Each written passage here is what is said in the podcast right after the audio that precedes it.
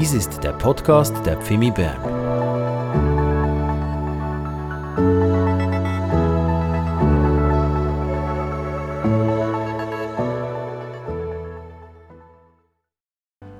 Jesus Christus, du bist einzigartig. Dein Thron steht über jedem anderen Thron. Du bist der Herr aller Herren, der König aller Könige. Herr, wir wollen dir unsere Ehre, unser Lobpreis, unsere Anbetung zurufen. wir sagen, Herr, du bist unser König. Und was für ein Vorrecht, dass wir wissen dürfen, dass du mitten unter uns bist. Denn du hast verheißen, wenn wir zusammenkommen in deinem Namen, und wenn es nur zwei, drei sind, du bist mitten unter uns. So danke ich dir für deine Gegenwart. Ich danke dir, Herr, dass du hier bist und dein Werk tust in unserer Mitte. Ich danke dir für dein Wort, das wir miteinander hören dürfen. Und bitte dich, Geist Gottes, dass du uns begegnest, dass du unsere Herzen öffnest, unsere Ohren öffnest und ein Wort in unsere Leben hineinsprichst, um uns Wegweisung zu geben, Vision, dass wir immer mehr erkennen, was deine Gedanken sind und wie wir zu diesem Volk werden können, das stark ist, das stehen bleibt, auch in einem schwierigen Test stehen bleibt, weil wir dich, unseren Herrn, kennen. In Jesu Namen. Amen.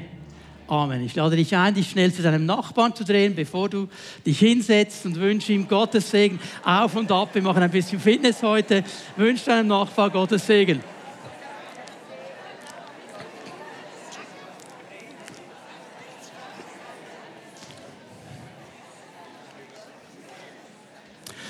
Ja, einmal mehr sieht man die Macht der Gewohnheit.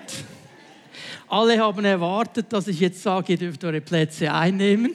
Dürft ihr dann irgendwann auch. Macht der Gewohnheit einerseits eine gute Sache, kann aber auch gefährlich werden. Und es ist ja auch Macht der Gewohnheit, sage ich jetzt einmal, dass wir einen Gottesdienst feiern am Sonntag.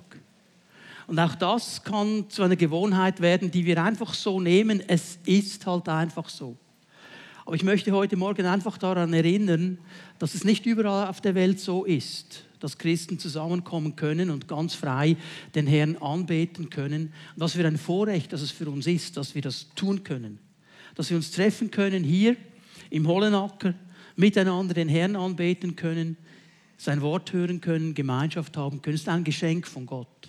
Und schön auch und herzlich willkommen ihr alle, die ihr zugeschaltet seid über das Livestream. Schön, dass wir diese Möglichkeit heutzutage haben, dass man einen Gottesdienst auch über das Internet verbreiten kann, dass Menschen von verschiedenen Orten, auch außerhalb der Schweiz, zugeschaltet sind und mit uns diesen Gottesdienst feiern. Und ich bin überzeugt, dass Gott uns begegnen wird. Ob wir hier im Hollenacker sind, ob wir zugeschaltet sind über das Livestream, Gott begegnet Menschen, die ihre Herzen öffnen und von ihm hören wollen. Und wir sind mittendrin, Dave hat es erwähnt, im Buch Daniel. Und heute werden wir uns vielleicht die bekannteste Erzählung aus dem Buch Daniel anschauen. Eine Erzählung, die mit zu den bekanntesten in der ganzen Bibel gehört. Die drei Freunde im Feuerofen. Das ist eine ganz bekannte Geschichte, eine ganz bekannte Erzählung. Und wir wollen noch einmal genau hinhören und sehen, was der Herr uns sagen möchte. Diese drei Freunde Daniels, wie sie mutig und entschlossen stehen gegen jeden Widerstand, gegen jede Bedrohung, weil sie eben genau wie Daniel zu diesem Volk gehören, das Gott kennt. Und weil sie Gott kennen, können sie auch in solchen Situationen stark bleiben. Die Kultur, die Gesellschaft, in der sie sich bewegt haben damals, ich habe es schon ein paar Mal erklärt, die ist gar nicht so weit weg von der Gesellschaft, in der wir uns heute im Westen bewegen. Hier gibt es ganz viel Deckungsgleichheit und vieles, was Daniel und seine Freunde erlebt haben, wo sie herausgefordert worden sind, ist die Herausforderung, in der wir auch heute als Volk Gottes leben. Okay, natürlich wird niemand in den Feuerofen geworfen. So extrem ist es noch nicht. Aber das Feuer nimmt schon zu. Die Hitze nimmt schon zu. Und da wollen wir ein bisschen hineinhören, was Gott uns hier zu sagen hat. Ich möchte erinnern an die Predigt vor einer Woche, Daniel 2. Nebukadnezar hat geträumt. Niemand konnte den Traum auslegen, außer Daniel und seine Freunde, die gebetet haben. Gott hat ihnen gezeigt, um was es geht. Und Daniel kommt dann zum König und sagt, okay König, ich sage dir, was du geträumt hast, ich sage dir auch, was es bedeutet weil Gott hat es mir gezeigt. Okay? Und der König war dann ganz begeistert. Und hier lesen wir mal an, Daniel 2, Vers 48, die Reaktion des Königs. Der König erwies Daniel daraufhin die höchsten Ehren und machte ihm viele kostbare Geschenke. Er setzte Daniel zum Statthalter über die ganze Provinz Babel und machte ihn zum obersten aller königlichen Ratgeber Babels. Also er bekommt jetzt hier in diesem Hofstadt des Königs den höchsten Platz. Er wird zum höchsten Berater des Königs. Auf Daniels Bitte hin erklärte er Schadrach, Meschach und Abednego zu Verwaltern der Provinz Babel. Daniel selbst aber blieb am Königshof. Und wir haben hier mal einen Hinweis, wieso nämlich in diesem Daniel 3, obwohl das Buch Daniel heißt, er selber nicht vorkommt. In diesem Kapitel 3, das zu diesen bekannten Erzählungen gehört, ist Daniel der große Abwesende. Er war nicht dabei. Und das interessiert uns ja immer ganz extrem. Ja, warum ist er jetzt nicht dabei? Es geht doch um ihn und was und wie und wo. Jetzt etwas ganz Wichtiges. Eine alttestamentliche Erzählung, und das ist hebräisches Denken, will nicht, wie wir es im Westen kennen, alle Informationen uns geben. Wir wollen ja alle Infos. Wie alt ist der? Wie groß ist der? Was ist die Schuhgröße? Hat er neue Unterhosen an? Alles wollen wir wissen. Das ist der Westen, okay? Die hebräische Erzählung ist an diesen Fakten nicht in erster Linie interessiert. Es gibt in jeder historischen Erzählung im Alten Testament einen roten Faden. Und dieser rote Faden ist wichtig. Und das heißt für uns, wenn wir diese Erzählungen lesen, es gibt manchmal einen Mut zur Lücke. Den müssen wir einfach stehen lassen. Die große Frage, warum ist Daniel nicht da? Letztlich weiß es niemand. Ich persönlich gehe davon aus, er ist nicht dabei, weil er am Königshof war. Er war ja der oberste Berater. Darum haben wir diese Verse in Kapitel 2 noch einmal gelesen. Seine Freunde aber, die wurden in die Provinz versetzt. Okay? Die waren nicht in Babylon, die waren irgendwo in der Provinz als Statthalter. Und interessant über diese drei Freunde, bis zu diesem Zeitpunkt haben wir über sie gehört. Namensänderung und so weiter. Ähm, wir haben gehört, dass sie mit Daniel waren, dass sie mit ihm gebetet haben. Und die waren so ein bisschen im Windschatten Daniels. Daniel war die große prägende Figur. Und die waren dabei, aber immer so ein bisschen einfach mit dabei. Bis jetzt mussten sie keine Selbstverantwortung wahrnehmen, keine Eigenverantwortung. Bis jetzt floateten sie so ein bisschen mit im Windschatten dieses großen Leiters Daniel. Er war der Sprecher und so weiter. Jetzt ist Daniel nicht da. Jetzt sind sie alleine. Und jetzt werden wir merken, dass diese Männer denselben Geist hatten wie Daniel dass sie gelernt hatten, auch in der Abwesenheit des Leiters. Leute, es ist so wichtig, dass wir nicht alles auf einen Leiter fixieren, auf eine Leiterin, sondern lernen, Eigenverantwortung zu nehmen. Leiterschaft ist gut, Leiterschaft ist toll. Danke, Herr, für Leiterschaft. Aber Leiterschaft wäre immer auch in der Aufgabe, Leute nachzuziehen. Wenn wir alles nur an den Leiter oder die Leiterin hängen und nie Eigenverantwortung nehmen, kommen wir nie da hinein, wo Gott uns haben möchte. Und diese Freunde, und ich kann jetzt hier nur rätseln mit euch zusammen. Ja, mussten sie jetzt übernehmen, weil Daniel nicht da war? Hätten sie sowieso übernommen? Das müssen wir stehen lassen. Aber sie übernehmen die Eigenverantwortung. Und das ist das Wichtigste. Das ist die wichtigste Sache. Sie sagen so, oh, wenn Daniel jetzt hier wäre, was sollen wir jetzt machen? Und das ist ja, sie übernehmen Eigenverantwortung. Zwischen den Ereignissen von Kapitel 2 und Kapitel 3 liegen mehrere Jahre. Man geht davon aus, sogar Jahrzehnte.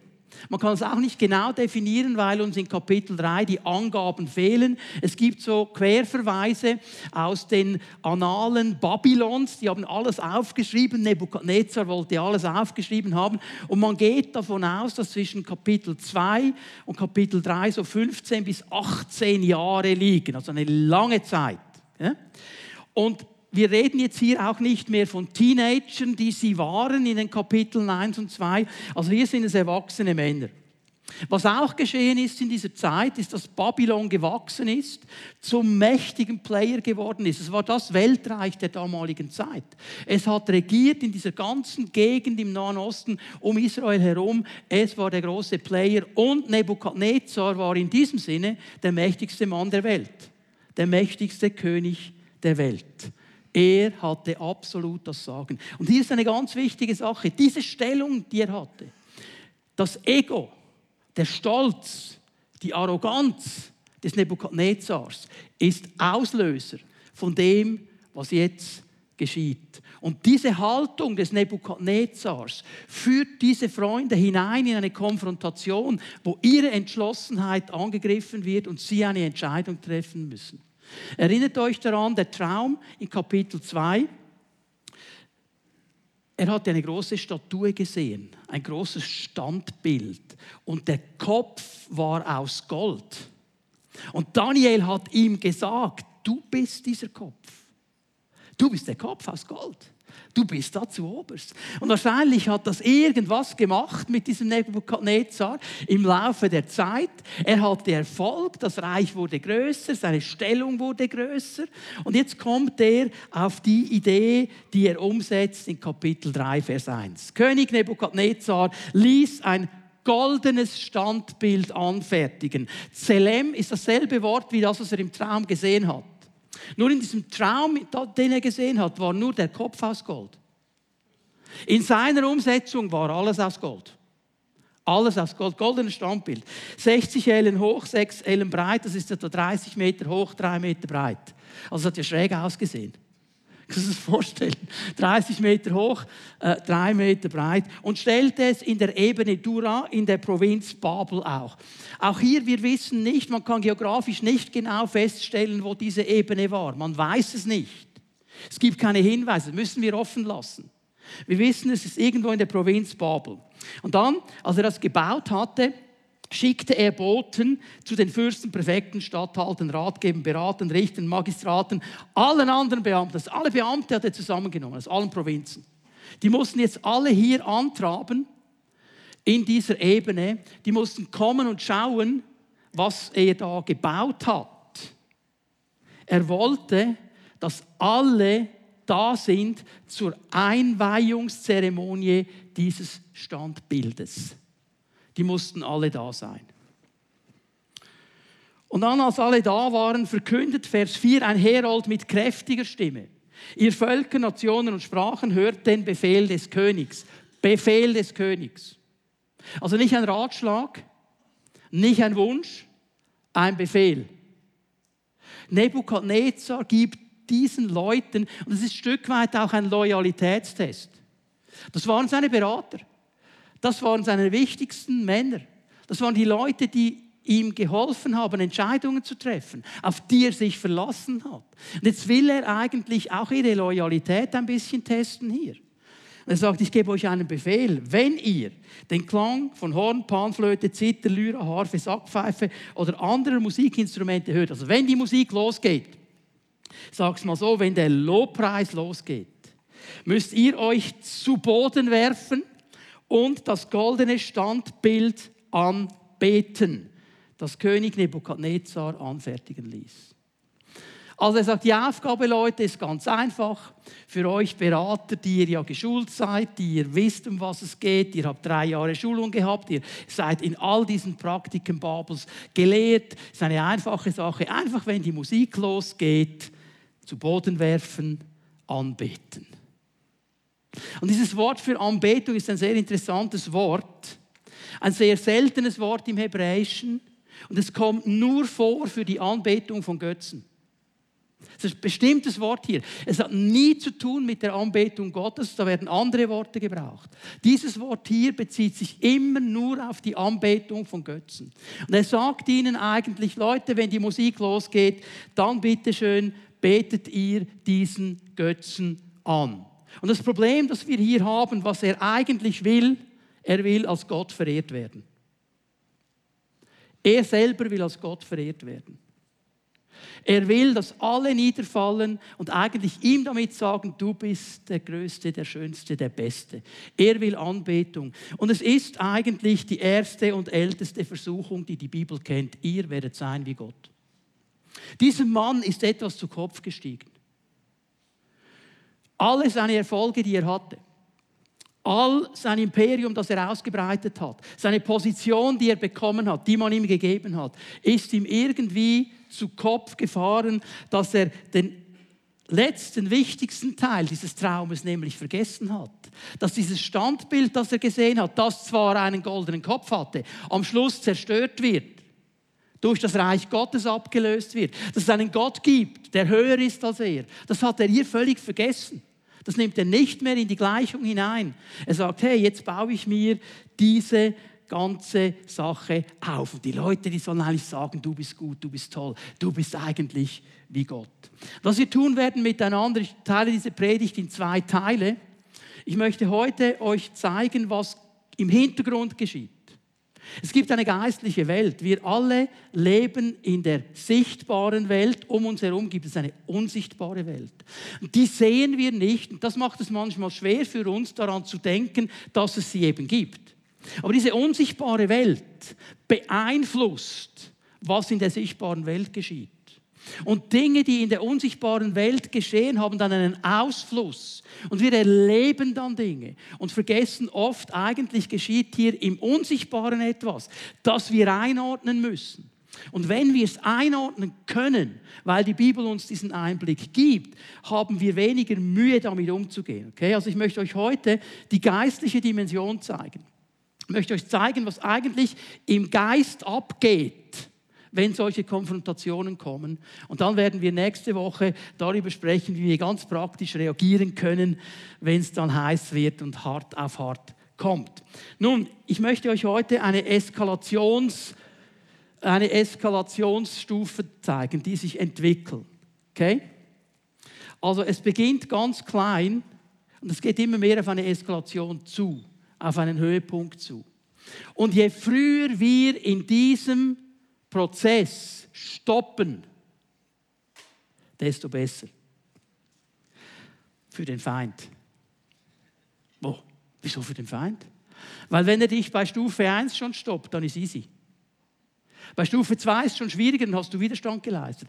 Bei Stufe 3, wenn du dann noch Nein sagen kannst, dann bist du Überwinder. Einfach gesagt, ich weiß.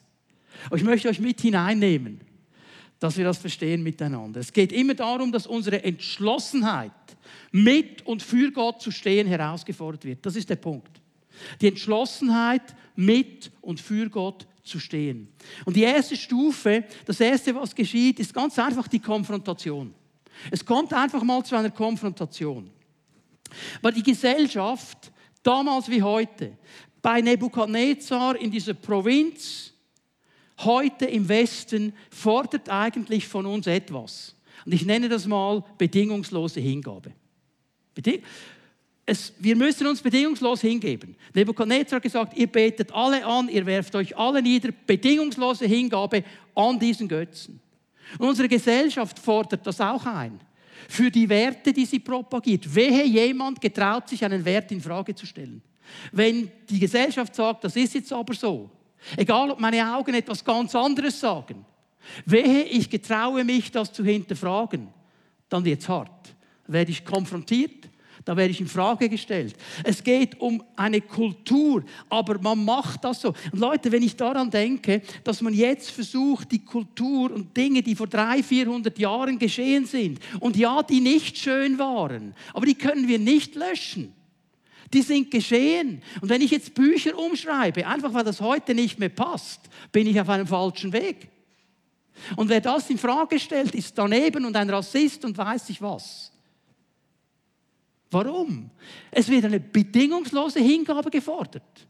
Einfach Schnauze halten, mitmachen. Die Macht der Mehrheit. Es sehen sie ja alle so. Und weißt du was? Die Bibel hat ein interessantes Wort, um bedingungslose Hingabe zu beschreiben. Weißt du, wie es heißt? Anbetung. Anbetung. Anbetung ist bedingungslose Hingabe.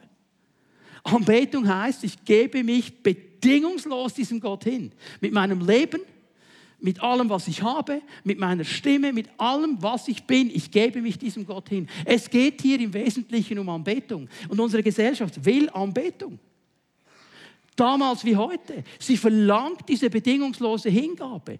Und der Druck wird immer stärker, wenn du dich gegen das stellen willst. Gegen diese Ideologie, gegen diese Kultur, gegen diesen Mainstream, der sagt, es sehen es alle so. Auslöser noch einmal war dieses Standbild, das er in diesem Traum gesehen hat. Und plötzlich hat er das Gefühl, ich gebe jetzt an. Und ich möchte mal ein paar Dinge aufzeigen über diese Konfrontation, damit wir verstehen, wo wir drin sind im Moment. Manchmal erleben wir Dinge und können es fast nicht richtig einordnen. Aber wenn wir hier mal hineinschauen, dann müssen wir sagen, unsere Gesellschaft, die legt uns Werte und Ideologien vor, denen wir uns bedingungslos hingeben sollen, die wir anbeten sollen. Das ist eigentlich der Anspruch, der gestellt wird. Und was wir hier wichtig verstehen müssen, ich weiß, heute haben wir keine Götzen mehr. Wir stellen keine solche Standbilder mehr auf. Was ist denn ein Götze?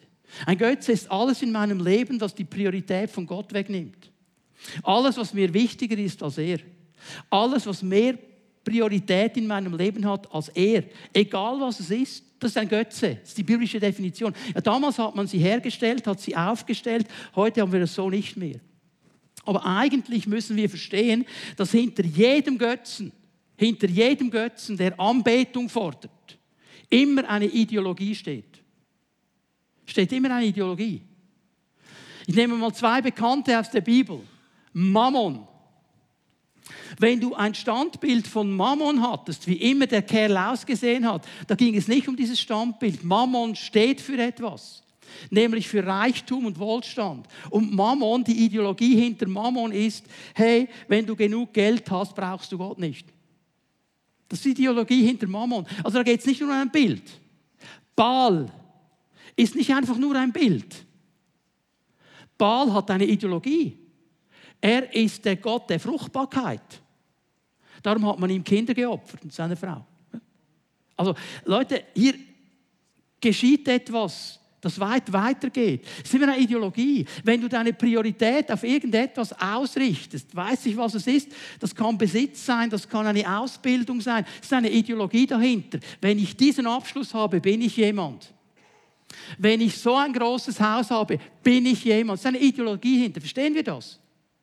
Es ist immer eine Ideologie dahinter, die uns in eine Richtung pushen will. Was ist das Kennzeichen dieser Götzen? Was ist das Kennzeichen? Ich, und bitte denk mit mir mit, es geht mir nicht nur um, denk nicht einfach, oh Gott, steht da irgendwie ein Götzenbild, sondern was ist Priorität in meinem Leben? Das ist ein Götze. Und all diese Götzen, all diese Prioritäten bieten uns eine falsche, verzerrte Realität an. Sie sagen dir, wenn du mich hast, wenn du mir nachfolgst, wenn du mir dienst, dann wird dein Leben toll sein. Das ist eigentlich die Grundidee. Wenn du das hast, dann wird es gut sein. Übrigens habt ihr gemerkt, dass alle Werbungen genau auf das abspeisen, abzielen. Wenn du diesen Artikel hast, wenn du dieses Mittel hast, wenn du das hast, dann wird es gut. Das ist die Grundidee. Und Matthäus 4, lass uns mal schnell hineingehen. Das ist die dritte Versuchung, die Jesus erlebt, genau die. Schließlich ging der Teufel mit ihm auf einen sehr hohen Berg, zeigte ihm alle Reiche der Welt mit ihrer Herrlichkeit und sagte, das alles will ich dir geben, wenn du dich vor mir niederwirst und mich anbetest.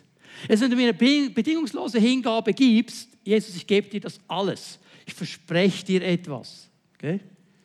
Darauf sagte Jesus zu ihm, weg mit dir, Satan, denn es heißt in der Schrift, den Herrn, deinen Gott, sollst du anbeten, ihm allein sollst du dienen. Jesus hat gewusst, dass es eine verzerrte Realität ist, die ihm hier angeboten wird. Er hat gewusst, eine falsche Realität. Er hat gewusst, ich werde am Ende der sein, der sagen kann, mir wurde gegeben alle Macht im Himmel und auf Erden. Die habe ich eh. Ja, es geht durchs Kreuz, ja. Aber das wäre jetzt falsch, verzerrt. Das ist eigentlich ein, eine Abkürzung um das Kreuz herum, das er ihm hier anbietet verzerrte Realität. Jesus sagt, no way, ganz sicher nicht. Sie versprechen, was sie nicht halten können. Diese Prioritäten, diese Götzen machen dir und mir Versprechungen, die sie nie halten können, weil sie nicht Gott sind. Sie versprechen es zwar, aber sie können es nicht halten. Oh, dann bekommst du diese Stellung.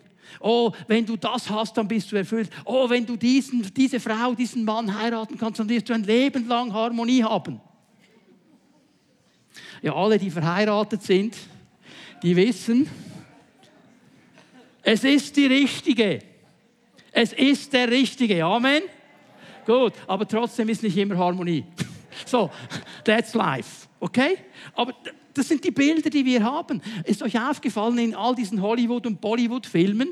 Da ist immer eine Riesengeschichte und alles ist wunderschön und die Gefühle wallen hoch und dann heiraten sie und dann ist der Film fertig. Ich wäre immer interessiert, was geschieht nachher. Das wäre ja spannend, oder?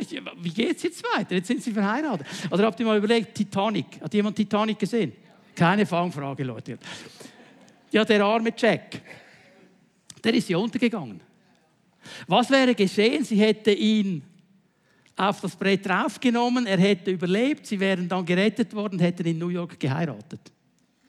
Wie wäre das wohl weitergegangen? Jetzt habe ich die Titanic-Harmonie zerstört. Gell? Merkt ihr das? Aber es sind Versprechungen. Und ich habe hier eine Bibelstelle, die bewegt mich, wenn ich sie lese, immer und immer wieder, Jeremia 2, Vers 13. In zweifacher Hinsicht hat mein Volk gegen mich Unrecht gehandelt. Also eigentlich heißt es im Hebräischen, sie haben doppelt Böses getan. Doppelt Böses. Mich, die Quelle des lebendigen Wassers, haben sie verlassen. Sie haben sich abgedreht von mir. Und ich wäre die, die, ich wäre die Quelle des lebendigen Wassers. Also bei mir gibt es immer wieder neues Wasser, lebendiges Wasser, gutes Wasser. Ich wäre die Quelle. Mich haben sie verlassen. Und wenn du dich wegdrehst von etwas, drehst du dich auf etwas anderes zu. Und wo haben sie sich hingedreht? Und graben sich stattdessen selbst Brunnen. Und zwar undichte, die das Wasser nicht halten können.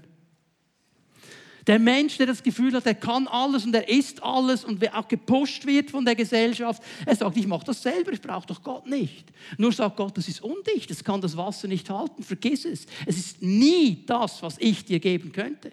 Falsche Versprechungen. Und so oft auch als Menschen, die mit Jesus leben, fallen wir diesen falschen Versprechungen anheim. Und wir hören auf sie und merken dann hoffentlich schnell, dass es nicht geht. Das ist eine Konfrontation, da stehen wir drin. Und weißt du, was sie noch machen, diese Prioritäten, diese Götzen? Sie betonen eine falsche Sicherheit. Sie betonen eine falsche Sicherheit. Ich möchte euch jetzt eine Stelle geben aus Psalm 73. Wir werden dann noch mehr aus diesem Psalm lesen. Dieser Psalm ist eine ganz interessante Sache, dass nämlich jemand, der Gott nachgefolgt ist, eine Krise bekommen hat. Er hat sein Leben nach Gott ausgerichtet. Er hat sein Leben nach dem Wort Gottes ausgerichtet. Ich will, ich will diese Prinzipien Gottes leben. Und dann sieht er um sich herum all die Leute, die sich einen Deutsch ehren um Gott, die das Wort nicht haben wollen und die scheinbar Erfolg haben. Und er kommt in eine Glaubenskrise. Und das geht es in diesem Psalm. Weil er sieht das und sagt, ja, aber wenn ich das anschaue, im Natürlichen, denen geht es gut. Die sind fit, die sind, und ich, ich folge Gott nach und mir geht es nicht gut. Der bekommt eine Glaubenskrise. Und er schaut, was diese Leute machen und was diese Leute sagen. Und in Vers 11, Psalm 73, Vers 11, kommt eine wichtige Aussage. Sie fragen, weiß Gott überhaupt, was da vor sich geht? Sieht der Höchste, was hier geschieht? Und was sie eigentlich damit andeuten, ist, hey Leute, Gott ist im Tempel. Okay? Und wenn wir in den Tempel gehen und Gottesdienst feiern, okay, dann spielen wir nach seinen Regeln. Aber sobald wir wieder draußen sind, spielen wir nach unseren Regeln. Das interessiert doch Gott nicht. Er greift ja nicht ein. Er macht ja nichts. Und Leute, das ist eine Gefahr auch für Menschen, die Gott nachfolgen. Ja, jetzt habe ich hier einen Fehler gemacht, es ist nichts passiert. Gott interessiert sich wohl nicht, ist wahrscheinlich nicht so schlimm. Doch, Gott wird reagieren. Gott sei Dank hat er Geduld und ruft uns immer wieder zu Buße, aber irgendwann reagiert er. Das ist eine falsche Versprechung, eine falsche Sicherheit. Und das Zweite, was ich betonen möchte hier, jeder von uns, jeder, dreh dich mal zu deinem Nachbarn und sag, du auch. Sag ihm das mal, du auch. Leute, jeder von uns steht in der Gefahr, von diesen Götzen verführt zu werden. Jeder. Das ist unsere Gesellschaft, in der wir leben. Wir stehen da drin. Und warum ist es so schwierig? Leute, jeder von uns will angenommen werden. Jeder. Jeder möchte akzeptiert sein. Jeder möchte dabei sein. Jeder möchte bei den Leuten sein. Ich weiß nicht, wie es bei dir war zu deiner Schulzeit. Für einige ist das jetzt eine große Aufgabe, daran zurückzudenken. Aber es gab ja immer eine Gruppe der Leute, die waren in. Das waren die In-Leute. Die konnten vielleicht gut Fußball spielen, was auch immer. Das waren die In-Leute. Ist es nicht auch bei dir so, dass du zu dieser Gruppe gehören wolltest? Es gibt auch immer die Außenseiter die ein bisschen verlacht worden sind. Zu denen wollte niemand gehören. Wollten doch alle bei den Innenleuten sein. Und das ist diese große Gefahr, dass wir dann einfach so Mainstream-mäßig uns mitflutschen lassen. Ja, ist ja nicht so schlimm und der Herr versteht es ja schon. Und wir lassen uns hineinziehen. Für dieselbe Menge, die am Sonntag gerufen hat, Hosanna, kann dann am Ende der nächsten Woche schreien, kreuzige ihn, kreuzige ihn. So schnell geht's. So schnell geht's. Die Frage, die ich mir stelle und die du dir auch stellen solltest, was ist mir wichtiger? Angenommen zu sein von Menschen oder von Gott? Das ist die Frage. Wo setze ich meine Priorität? Nicke ich alles ab? Oder sage ich, nein, kann ich nicht sehen? Wie diese Freunde hier. Und jeder von uns steht auch in der Gefahr, eine falsche Perspektive einzunehmen. Jeder. Weil wir vergessen in diesen Momenten die geistliche Realität weil wir sie eben nicht sehen. Wir sehen nur, was vor Augen ist. Jetzt lass uns noch einmal Psalm 73 anlesen, Psalm 73, Vers 2. Das ist dieser Mensch, der mit Gott leben wollte, der sein Leben ausgerichtet hat auf ihn. Ich aber wäre fast zu Fall gekommen. Beinahe hätte ich den Boden unter den Füßen verloren. Es ist ein Mensch, der sagt, ich bete Gott an, ich diene ihm, ich folge ihm nach, ich will sein Wort sehen und ich will sein Wort leben. Das ist mir wichtig. Ich wäre fast gefallen, zu Fall gekommen. Beinahe hätte sich der Boden unter meinen Füßen weggezogen. Warum? Denn ich habe die stolzen Menschen beneidet, als ich sah, wie gut es ihnen trotz ihrer Bosheit ging. Weil sie nur das gesehen haben und nicht weiter gedacht haben. Leute, für all das, was ich gesagt habe, bis jetzt gibt es eine Lösung und nur eine Lösung für dieses Dilemma. 2. Mose 20, Vers 2 und 3. Der Anfang der zehn Worte Gottes. Ich bin der Herr, dein Gott, der dich aus der Sklaverei in Ägypten befreit hat. Ich bin der Herr. Du sollst keine anderen Götter neben mir haben. Warum? Weil keiner das kann, was Gott kann. Und weil keiner Gott ist nur er allein. Und er sagt, ich habe euch befreit. Ich habe euch aus der Sklaverei genommen. Ich habe euch rausgeführt. Ich habe euch in ein neues Leben hineingestellt. Hört doch auf, diesen falschen Götzen zu dienen. Hört doch auf, in der Konfrontation einfach einzuknicken und denen nachzufolgen, weil du Angst hast von dem, was geschehen könnte. Ich alleine bin der Herr. Vor diesem Dilemma standen diese drei Freunde. Glasklar vor ihnen, da ist das Götzenbild. Wir sehen es nicht mehr so. Sie sahen es. 30 Meter hoch, 3 Meter breit. Da steht es. Was kommt nach? Jetzt sind sie nur konfrontiert. Bis jetzt wurden sie nur konfrontiert. Hey, ihr müsst alle euch niederwerfen, wenn die Musik losgeht. Bis jetzt nur Konfrontation. Jetzt geht es einen Schritt weiter. Jetzt kommt die Einschüchterung. Vers 6. Wer sich aber nicht zu Boden wirft, um die Statue anzubeten, wird sofort in einen glühenden Ofen geworfen. So. Jetzt geht es einen Schritt weiter. Nicht einfach nur, ich bin jetzt konfrontiert, meine Werte zu leben, die Gottes Werte hoffentlich sind, oder die Werte der Gesellschaft anzunehmen, der Mehrheit. Das war die Konfrontation. Jetzt kommt schon die Einschüchterung. Wenn du das aber nicht machst, wenn du an den Werten Gottes festhältst und nicht die Werte der Gesellschaft nimmst, wenn du jetzt nicht mitmachst mit allen, dann wirst du sterben. Glühender Ofen wirst du hineingeworfen. Wer nicht bereit ist, diesen Götzen anzubeten, sich bedingungslos hinzugeben, der wird verbrannt. Ist heute noch so. Okay, ich habe es am Anfang schon gesagt, nicht in einen physischen Ofen. Werden zum Glück heute nicht mehr verbrannt. Aber dein Ruf wird verbrannt. Dein Name wird verbrannt. Dein ganzes Menschsein wird verbrannt. Wenn wir entschlossen uns weigern anzubeten und eine bedingungslose Hingabe zu machen an das, was alle anderen auch tun, dann wird die Hitze zunehmen. Sie wird zunehmen. Und das Feuer, mit dem die Gesellschaft uns heute droht, heißt Cancel Culture. Es gibt keinen deutschen Ausdruck dafür. Eigentlich wirst du gecancelt, du wirst verneint, du wirst vernichtet. Und es geschieht ganz, ganz stark auf den sozialen Medien. Äh, Cancel Culture, ich gebe euch hier mal eine Definition, ist eine öffentliche Ächtung jeder Meinung, die nicht der öffentlichen Meinung entspricht. Und es ist uns hoffentlich klar, es geht ja nicht um die Meinung. Denn die Meinung ist an eine Person angehängt. Es ist ein Angriff auf die Person. Und da wird losgelassen in den sozialen Medien. Und du hast keine Chance, etwas zu sagen. Es wird nicht mal mit dir gesprochen. Da hat jemand gemeint, er hätte etwas gehört und dann ist es schon auf WhatsApp, es ist schon auf Instagram, es ist schon auf Facebook. Der hat gesagt und der hat gemacht und die haben. Und du hast gar keine Chance, irgendetwas dazu zu sagen. Es gab mal ein Prinzip in unserer Gesellschaft.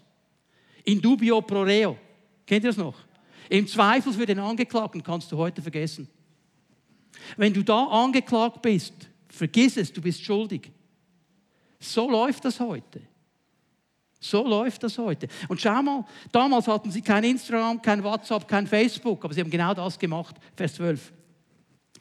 Es gibt hier einige, sind zum König gerannt, weil die drei Freunde sind stehen geblieben. Ich stelle mir immer das Bild vor. Also, Teil 30 Meter hoch, oder? Und ich weiß nicht, 100 Leute sind da, vielleicht auch 20, ich weiß nicht, wie viele das da waren. Und jetzt geht das los mit der Musik. Bam, fallen alle zu Boden, du siehst eine Ebene und drei stehen. Und die stehen einfach da. Und die hat jeder gesehen, kann sich nicht verstecken. Jeder hat die gesehen. Okay? Es gibt hier einige hochgestellte jüdische Männer und so weiter und die haben deinen Befehl nicht befolgt, die haben sich nicht darum gekümmert. Jetzt, jetzt wird Angriff gemacht. Leute, die werden nicht gefragt. Ja, vielleicht hat er ja steife Knie und kann sich gar nicht niederwerfen. Die werden gar nicht gefragt. Oh, die haben jetzt, habt ihr gesehen? Oh, boah, mit denen wird gar nicht geredet. Es wird nicht mit dir geredet. Wenn du nur mal sagst, bist du sicher, dass es mehr als zwei Geschlechter gibt? Uh, uh gefährliche Sache. Und dann hast du den Namen weg. Kannst du sagen beim, bei der Pause? Ich sehe das ein bisschen an. Uh, hast du den Namen weg? Du stellst eine kritische Frage über irgendetwas, bam, hast du den Namen weg. Ich will gar nicht mit dir. Du bist ein Homophob, du bist ein Rassist, du bist gegen die Ausländer und, und, und, und, und. Die ganze Chose kommt. Du kannst gar nicht sagen. Verbrannt. Seht ihr den Zusammenhang hier? Wir werden nicht in einen Ofen geworfen, wir werden sonst verbrannt. Und jemand hat mal gesagt, und das hat auch eine Wahrheit, und ist der Ruf erst ruiniert, lebt es sich ganz ungeniert. Du auch frei sein. Ich habe ja eh nichts zu verlieren mehr und mein Ruf ist bei Gott. Okay? Also wer nicht im Strom der Mehrheit mitschwimmt, wer nicht das Lied der Masse singt, ist suspekt. Ist eine Gefahr. Ist eine Herausforderung.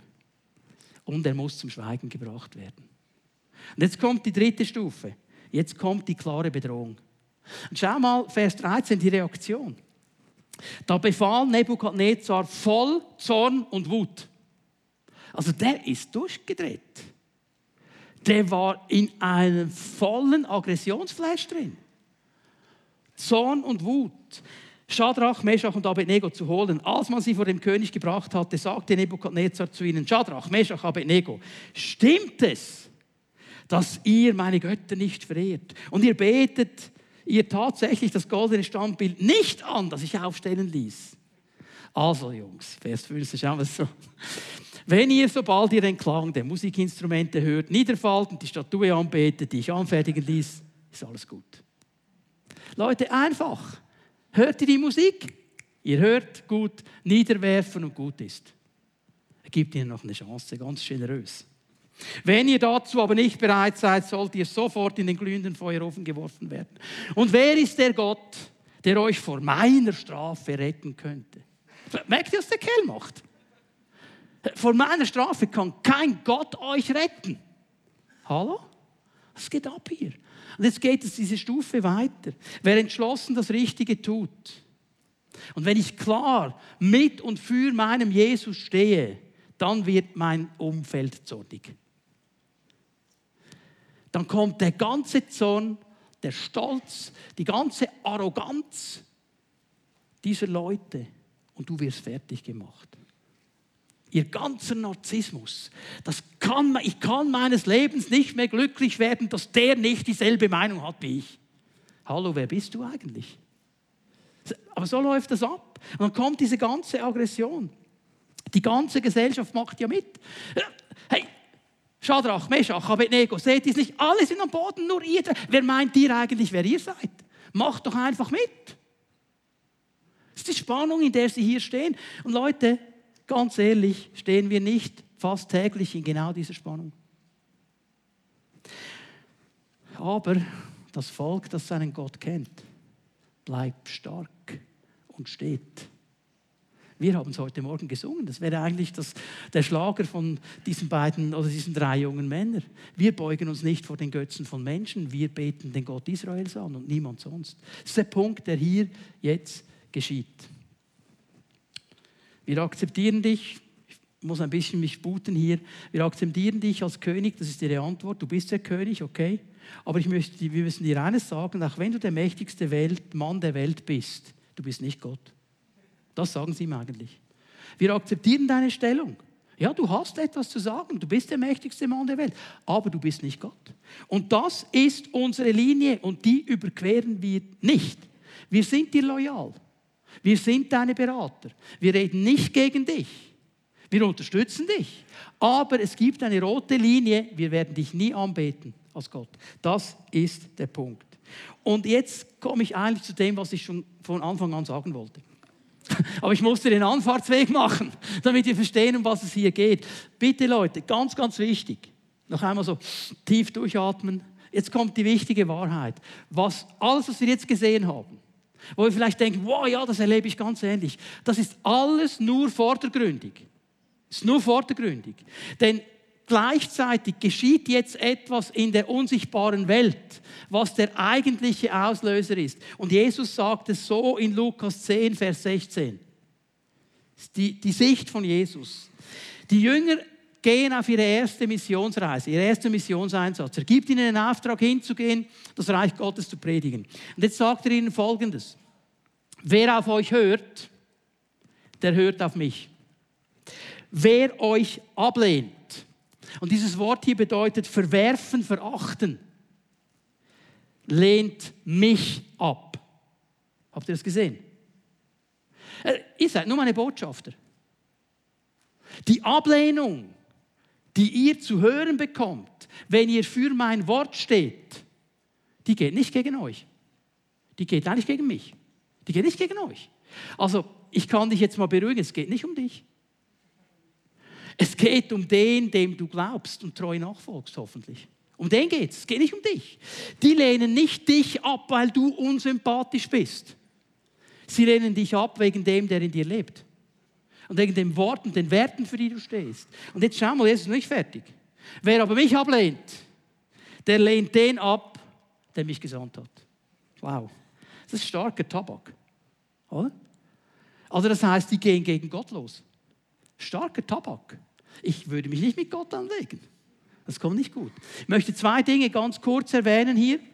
Die Ablehnung, die Einschüchterung, die Bedrohung, das Verwerfen gehört zum Leben eines Nachfolgers Jesu. Amen.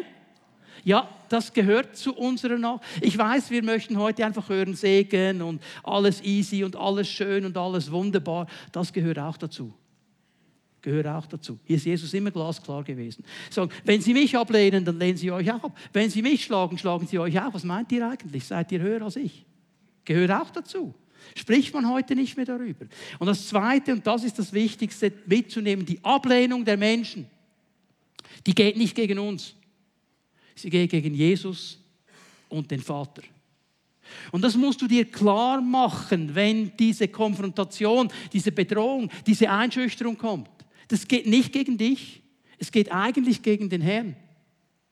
Wie kann ich jetzt reagieren? Was mache ich jetzt? Ich möchte euch drei Wahrheiten aufzeigen, die uns helfen, in dieser Situation richtig zu reagieren und diesen Blick einzunehmen. Das erste, jetzt bitteschön, was jetzt kommt, das habt ihr wahrscheinlich schon hundertmal gehört. Das Problem ist, dass wir es so schnell vergessen. Das erste ist die Zusage der Gegenwart Gottes. Du bist nicht allein. Gott ist immer da. Aber ich spüre ihn nicht, das ist nicht die Frage. Ich sehe ihn nicht, ist auch nicht die Frage. Er ist da. Und wenn du in einer Konfrontation bist, wenn du bedroht wirst, wenn du eingeschüchtert bist, er ist da. Er hat es zugesagt. Jetzt könnte ich euch Bibelstellen um die Ohren knallen. Ich will gar nicht so viele nehmen. Ich nehme mal eine aus dem Alten Testament. 5. Mose 31, Vers 6. Seid stark und mutig, habt keine Angst, erschreckt nicht vor ihnen. Denn der Herr, euer Gott, wird selbst mit euch gehen. Und er wird euch nie vergessen und euch niemals im Stich lassen. Warum habe ich diese Stelle genommen? Weil sie zitiert wird in Hebräer 13, Vers 5. Und es zeigt mir, das geht nicht nur an Israel, es geht ans Volk Gottes im Ganzen. Natürlich könnten wir jetzt noch Matthäus 28, Vers 20 hinzunehmen. Und ich bin bei euch alle Tage, bis du bedroht wirst. bis ans Ende der Zeit. Also vergessen wir. Vergessen wir. Was war der große Trumpf in der Schulzeit? Wenn du einen großen Bruder hattest. Schulplatz, du warst der King. Wenn du einen großen Bruder hattest. So, du wag dich mal, mich anzugreifen. Ich habe gerade meinen großen Bruder. Und wenn du noch italienischen Hintergrund hast, hat das immer gezählt, weil Familie, oder? Hm? Hey, wir haben einen großen Bruder. Also es ist wirklich ein großer Bruder. Und er ist da. Das ist Jesus. Ist dir bewusst? Und dann kannst du noch hundertmal What would Jesus do äh, Kleber haben und T-Shirts und Hütli und weiß ich was. Wenn du ihn dann aber nicht fragst, nützt es nichts. Amen. Wenn du ihn fragst, was würdest du machen, Jesus? Er würde sagen, steh. Steh. Das zweite ist die Kraft des Vertrauens. Bau die Beziehung mit ihm. Vertrauen ist ein Beziehungsbegriff. Bau die Beziehung mit ihm. Bau das Vertrauen mit ihm auf. Bau es auf. Es braucht eine Zeit, dass du weißt, ich kann jetzt reagieren. Ich gebe euch hier auch zwei Bibelstellen. Jesaja 28, Vers 16. Der zweite Teil. Im ersten Teil des Verses geht es darum, dass der Herr sagt, ich werde einen Eckstein bauen in Jerusalem. Das heißt, du hast ein Fundament. Ein Fundament, das nie verrüttelt werden kann, das niemand wegnehmen kann. Und dann kommt die Schlussfolgerung. Wer vertraut, wer glaubt, der braucht nicht zu fliehen. Der muss nicht fliehen, weil Jesus ist da. Gott ist da. Vertraue auf ihn. Wenn diese Konfrontation kommt, machst du den. Sagst so, Herr, ich stehe mit dir. Ich werde nicht fliehen. Vielleicht zittern deine Knie, aber ich werde nicht fliehen, weil Jesus ist da. Gebe euch eine zweite Bibelstelle, Epheser 6, Vers 16. Aus der Übertragung das Buch. Bei all dem, also jetzt geht es um die Waffenrüstung Gottes hier, Gott rüstet uns ja aus. Er lässt uns nicht nackt in den Kampf trennen. Er rüstet uns aus. Und er sagt, bei all dem, bei all dem, also jetzt habt ihr alles schon aufgenommen, Helm und so weiter, all das Zeugs, nehmt auch den Schild des Vertrauens. Und das ist im Griechischen ein Langschild. Also das deckt dann den ganzen Menschen. Gut, wenn du zwei Meter bist, vielleicht nicht. Aber mich würde es noch gut abdecken. Ist auch ein Vorteil, wenn man nicht so groß ist. Schild des Vertrauens, fest in die Hand. Fest, siehst du das? Hast du gesehen, was dir gesagt wird? Der Herr wird es dir dann einfach in die Hände drücken. Was steht da? Wir müssen es nehmen. Wir müssen es nehmen. Und was macht dieses Langschild? Wenn du dich dahinter versteckst, was macht es? Es ist in der Lage, alle Feuerpfeile, interessant, oder? Feuer, nicht Pfeile, einfach Feuerpfeile. Alle Feuerpfeile des Bösen abzuwehren. Und weißt du, was mir das zeigt? Gott ist immer mit mir. Er ist vor mir, er ist hinter mir, er ist neben mir, er ist überall. Er ist Gott. Er ist da. Er ist da. Und weißt du was? Jetzt wird es noch getoppt. Kommt noch besser. Das dritte, was ich euch zeigen möchte, ist der Beistand des Heiligen Geistes. Also der ist nicht nur vor dir, hinter dir, neben dir, überall, er ist auch in dir. Wenn du ihn lässt. Und nur ganz schnell, ich muss das schnell machen, wir wollen noch beten miteinander. Das ist die Aufgabe des Heiligen Geistes. Ich gebe euch zwei Bibelstellen, kannst du es zu Hause in Ruhe nachlesen. Johannes 16, Vers 14. Johannes 16, Vers 14. Der Heilige Geist hat die Aufgabe, Jesus groß zu machen. Jesus zu verherrlichen. Das ist eine Aufgabe. Er wohnt in uns Und wenn wir es zulassen, wird er Jesus groß machen. Er wird uns daran erinnern, was Jesus gesagt hat. Er wird uns Jesus zeigen. Der Herr aller Herren, der König aller Könige. Und das Zweite in Johannes 14, Vers 26. Johannes 14, Vers 26. Er wird die Worte Jesu betonen. Er wird uns daran erinnern.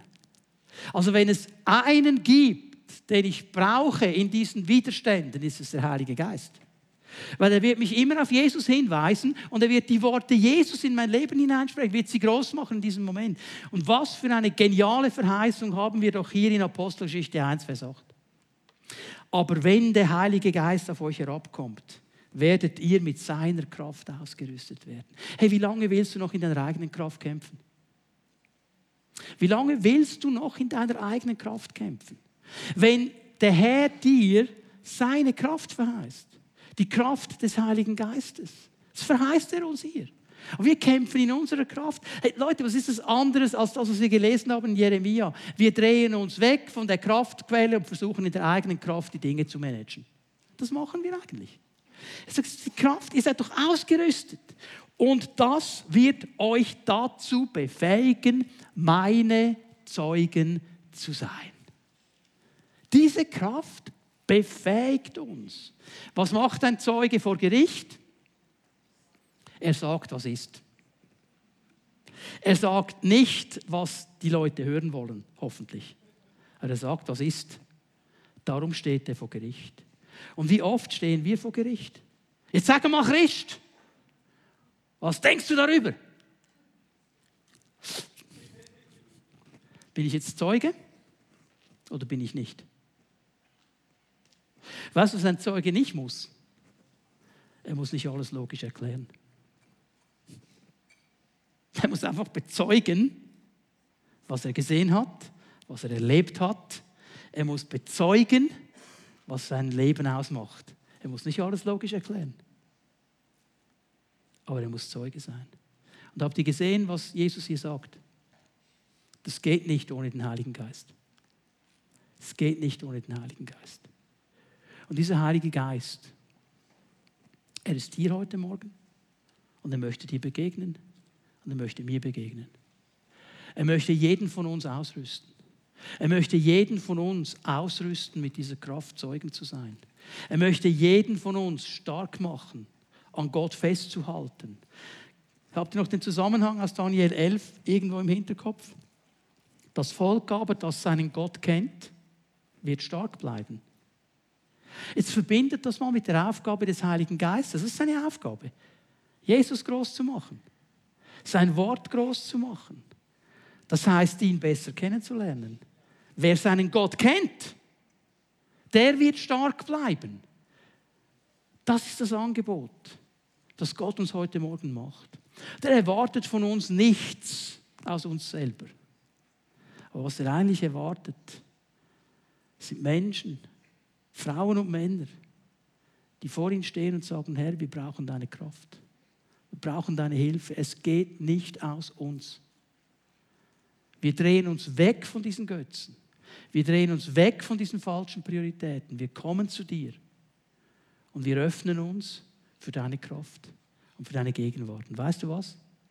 Wenn wir das tun, kommt er. Dann kommt er. Er kommt mit seiner Kraft. Lass uns aufstehen miteinander die Lobpreise bitten, dass sie nach vorne kommen.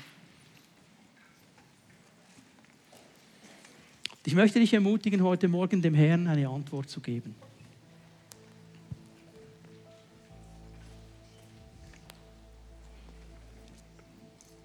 Wenn du irgendwo in diesen Stufen drin aufgegeben hast, der Konfrontation, der Einschüchterung, in der Bedrohung, wenn du dich entschieden hast, wegzugehen von dieser Quelle des lebendigen Wassers, von der Quelle der Kraft, einfach weil du Angst hast, was dann kommt, und du hast dich hingedreht auf irgendetwas menschlich Erklärbares, was weiß ich, dann dreh um heute Morgen.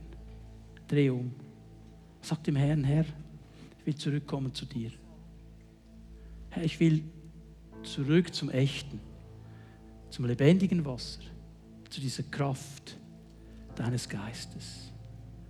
wenn du hier bist heute Morgen und du sagst, hey, ich brauche diese Kraft, ich will diese Kraft empfangen heute Morgen, dann lade ich dich ein, dein Herz zu öffnen vor dem Herrn. Wir werden das so machen, dass wir den Herrn noch einmal anbeten miteinander, werden den Raum noch einmal öffnen, ihn zu ehren und zu preisen.